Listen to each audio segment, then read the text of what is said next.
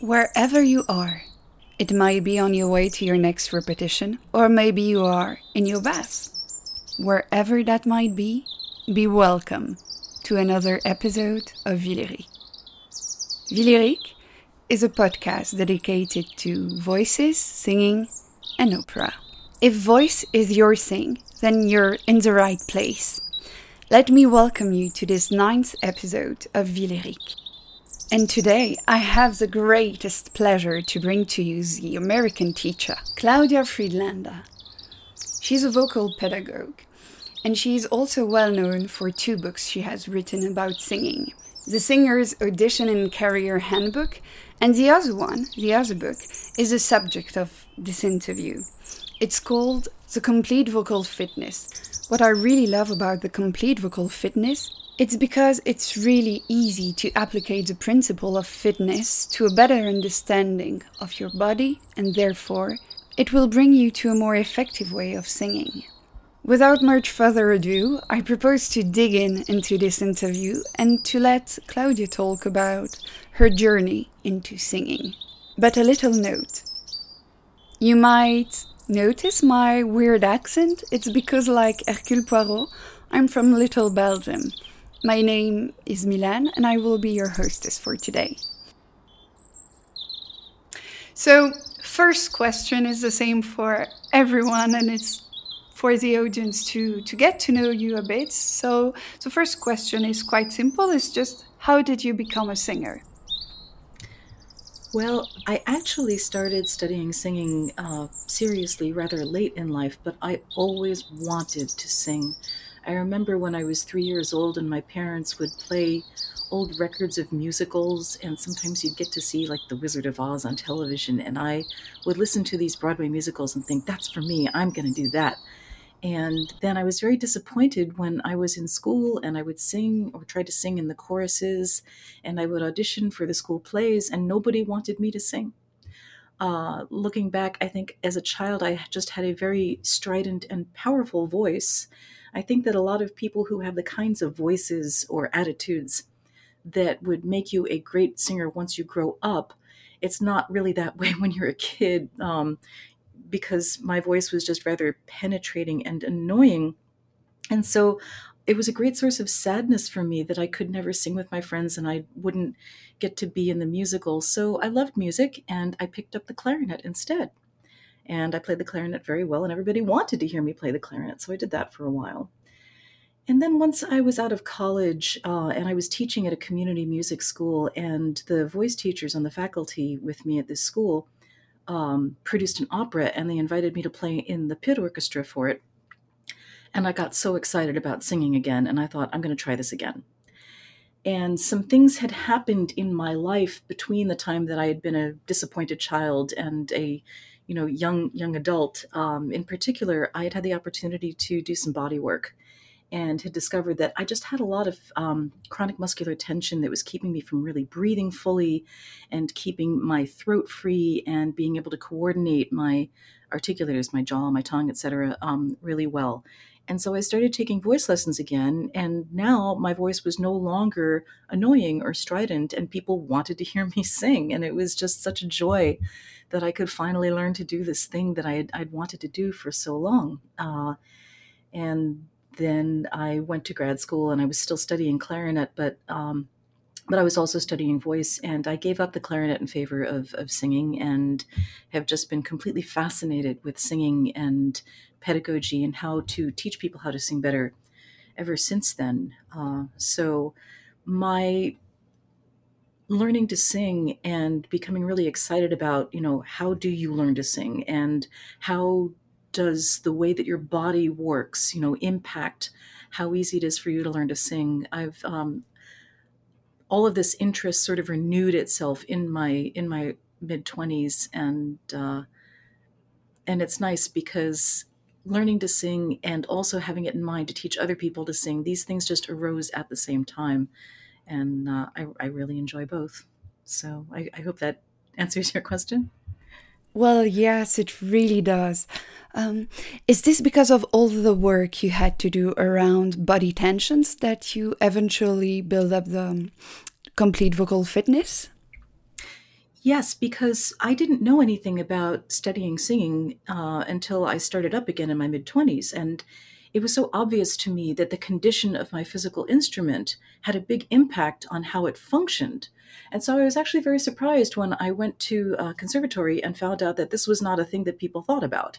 Um, I was very surprised to find out that voice teachers just thought that, like, whatever instrument you walk into the room with, that's your instrument. And uh, and it, it will not be changed. It will not be conditioned. Uh, because I'd also, once I had started getting rid of this tension and freeing my body up, uh, so, and I talk about this in the, the preface to Complete Vocal Fitness, I also discovered that I enjoyed exercise, which in my life I'd never enjoyed before. So I started finding out about exercise, and I found out that the body is very changeable, that you can use exercise and movement to improve your function, your physical function in pretty much every way. And the people that I was studying with and the singers that I was studying alongside with had never really thought about this. Uh, so I became very curious and uh, decided that maybe that should be my contribution to vocal pedagogy because we have so much wonderful material that's been generated by sports scientists and fitness coaches, uh, methods for uh, conditioning uh, the body and for improving flexibility and strength in the various components of our vocal anatomy. So it just seemed to me that this was a whole uh, area of inquiry that had not been tapped yet. And uh, I really wanted to find out if it was possible to optimize the body for good performance in singing the same way that it was possible to optimize the body for peak performance in other sports. And I suspect the answer is yes. I believe it is very strongly yes. Did you encounter any obstacles, considering that your way of teaching singing is very unique in a way? Well, I don't know if I would describe it as obstacles. I will say that it took a long time. I first started talking to other singers and other voice teachers about the importance of fitness, I think back in 2005 or so um, Classical Singer magazine had invited me to write an article about singing and fitness because um, the people who were running the magazine at the time, I guess, had come across uh, something that I had written or somebody that I had talked to, and they became interested in the fact that there was a voice teacher who was also a fitness trainer. So I got to write this huge article for Classical Singer. It's the first thing I ever published, uh, which was very exciting. And I gave a workshop for their convention, uh, which was here in New York City back in the time. And what I found is that when I would talk to people about this, they thought, "Oh, that's such an interesting idea, but you're kind of crazy." um, they they weren't really connecting the dots, and uh, and so I continued to try for a while, and I eventually wrote a series of um, articles for Classical Singer. My column was called "Musings on Mechanics," and maybe I'll get back to that at some point. But uh, but the magazine gave me this wonderful platform for talking to their audience of singers about vocal anatomy and vocal pedagogy and the ways in which fitness principles could help us sing better. And so there was some interest, but I think that between the time that I wrote my article in 2005 and the time that I was uh, invited to write Complete Vocal Fitness, which came out um, now a year and a half ago, two and a half years ago. Year, yes, two and a half years ago. Complete Vocal Fitness came out in June of, of 2017. And it was very well received. It's been very well reviewed, and it really did take, you know, 12, 13 years of talking to people about fitness and advocating for it, uh, for it to become something that the wider community has become interested in. And now lots of people are interested in it. Right before the book came out, I was invited to participate in a panel on singing and fitness. Uh, in the United States, here we have an organization called the Voice Foundation, and it's a professional organization for voice doctors and scientists and voice teachers. And they have an annual meeting in Philadelphia every year. And their entire Friday morning special session was devoted to singing and fitness. And we had a whole panel of uh, of people who were voice teachers and doctors, uh, all talking about it. And everybody who came was so interested and they asked such great questions. And it was just so gratifying to me that our community is becoming much more curious and interested in the ways that fitness concepts can really help us to fine tune our instruments and make us better singers. Um, I was very frustrated at first because it seemed to me that there were so many singers who were so talented and so passionate and so committed. But if they weren't going to work on their bodies in a way that would unlock certain things, at some point they would hit a wall. For example, I was seeing a lot of singers who might just have some subtle postural distortions that were affecting their breathing or affecting their neck. Um, and they could work and work and work on their technique and never quite access uh, the things that they needed to. Maybe they wouldn't be able to sing as high or as low as they wanted to, or be able to have the kind of stamina that they wanted. And it had nothing to do with their technique, it had to do with the condition of their body, and maybe not even such a big thing. Things that fitness specialists know how to address fairly easily. But because nobody ever showed them how to improve their upper body alignment, or nobody ever showed them how to improve their oxygen consumption, um, which is really important for being able to sing a long phrase, they would get to the point where they would just give up because they felt like they just couldn't get good enough to be able to do what they wanted to do. So I feel like just some very simple information about fitness can make all the difference in the lives and careers of people who want to learn to sing well. And how is the current situation in America? I know that coronavirus uh, made a huge break on everything. Uh, push the pause button. But in general, what is the situation in American music schools concerning body as the physical instrument? Is it something that is addressed in classes? I don't know how to make a big generalization about it, but it seems to me that at American conservatories, there is still not very good instruction in anatomy and physiology for singers. Uh, I do see that my book is being adopted some places, and that makes me really happy because uh, I think that it fills a, a gap in this. But when I go around and give workshops at conservatories, um, I still hear very uh, fundamental and basic questions that make me wish that the uh, the singers and the pedagogy students and the voice teachers uh, had the means to really study anatomy in a more functional way. I think that probably now things are not so different from when I was in graduate school, and my situation was, you know, I went to the pedagogy classes and I read, especially when I was doing my doctoral studies. I read every pedagogy book that I could get my hand on, and I really studied hard all of the anatomy, but I just was not able to comprehend it in a functional way. I would go and read this book, and then I would go and have a voice lesson with my voice teacher, and I could not understand how this information related to what I was learning about technique. Um, and I don't. I think it's difficult. I was not a very good student of science, uh, and so I really needed to to learn all this very slowly and methodically uh, one of the things that I share in Complete Vocal Fitness is that if I hadn't had the opportunity to learn to be a fitness trainer, I don't know how I ever would have understood about anatomy because the physics of breath management and the function of the larynx, it's such a complex structure. All of these little movements and the joints and the muscles that create them, it just made my head explode when I tried to study them. But then when I learned to be a fitness trainer and I could look at things like how your elbow works, the elbow just moves back and forth in one direction. And so you can start to understand how joints work, and you can start to understand the role of muscles in making those joints work. And so, gradually, after learning about elbows and knees and hips and shoulders and watching people do these simple movements over and over and over again, you start to understand how a squat works. And then eventually, I began to understand how the larynx functions uh, it might not be so difficult for other people, but it was hard for me because I had I had a tough time understanding the physics of it and the science of it.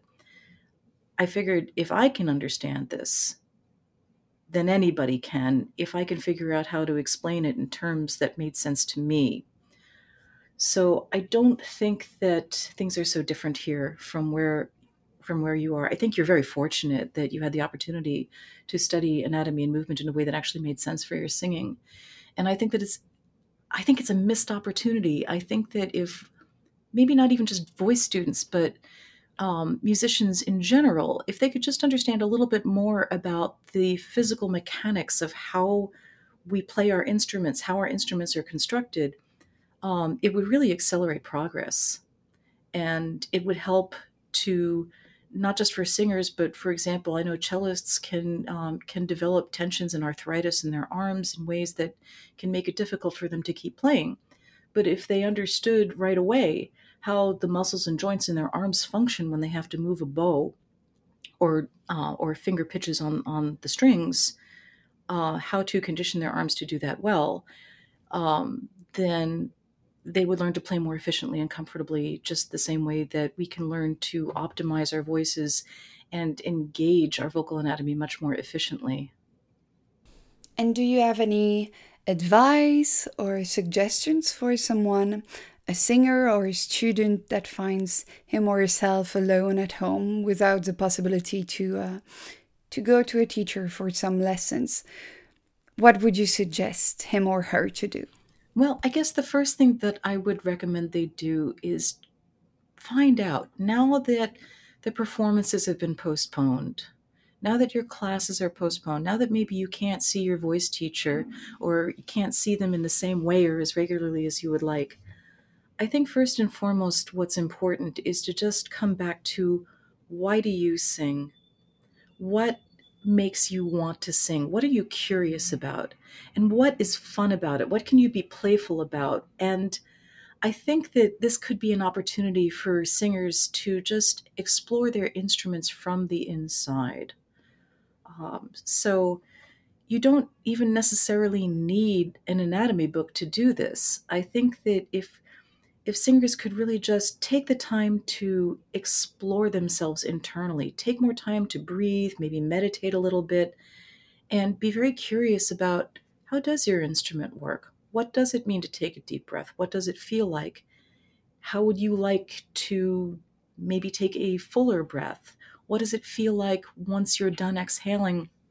Because the books are not nearly as important as the internal map that you have of your own voice. You're the only one who can play your instrument. And even if you don't really know the concepts or the you know the scientific terms you know for all of the anatomy that you're engaging while you're singing your nervous system knows where all the moving parts are your nervous system knows how they work even if your conscious mind doesn't so I think this is a really good opportunity for people to just kind of like go inside and explore, find out what feels good, find out what feels authentic. You know, does it feel like you're sort of pumping breath into your voice to make sounds? Or does it feel like you're really expressing yourself in a very immediate and genuine way without having to worry about anybody else judging you or getting it right or was my diction perfect? Um, this can be a really really hard time especially because singing is such a in many ways such a community thing such a social thing and we're so isolated right now. But it is an opportunity because i think a lot about vocal education and the music profession can encourage us to like be very concerned about the kind of validation and feedback that we're getting from outside ourselves. But at the end of the day it's really about what are you feeling and how would you like to tell us about it how do you want to express yourself through your own voice? I think if singers can take this opportunity to just reconnect to their bodies and reconnect to their reasons for wanting to do this and what it is that they want to share, then there's the possibility that we'll all come out of this a little bit more empowered. Yay! You've reached the end of the ninth episode. Congratulations! Thank you so much for listening. That means the world to me. If you're more curious about Claudia's work, you can check her out on the internet. Check Claudia Friedlander, Horror Concept, her voice studio, The Liberated Voice. You can find her on Facebook. She has a very active page and she has a very good YouTube channel too. As for us, we are on the social medias too, like everyone these days. Our name is Vilyrik, it spells out with a K. Until our next episode, I wish you to sing out loud and have fun while doing it. Because, hey, that's the whole point.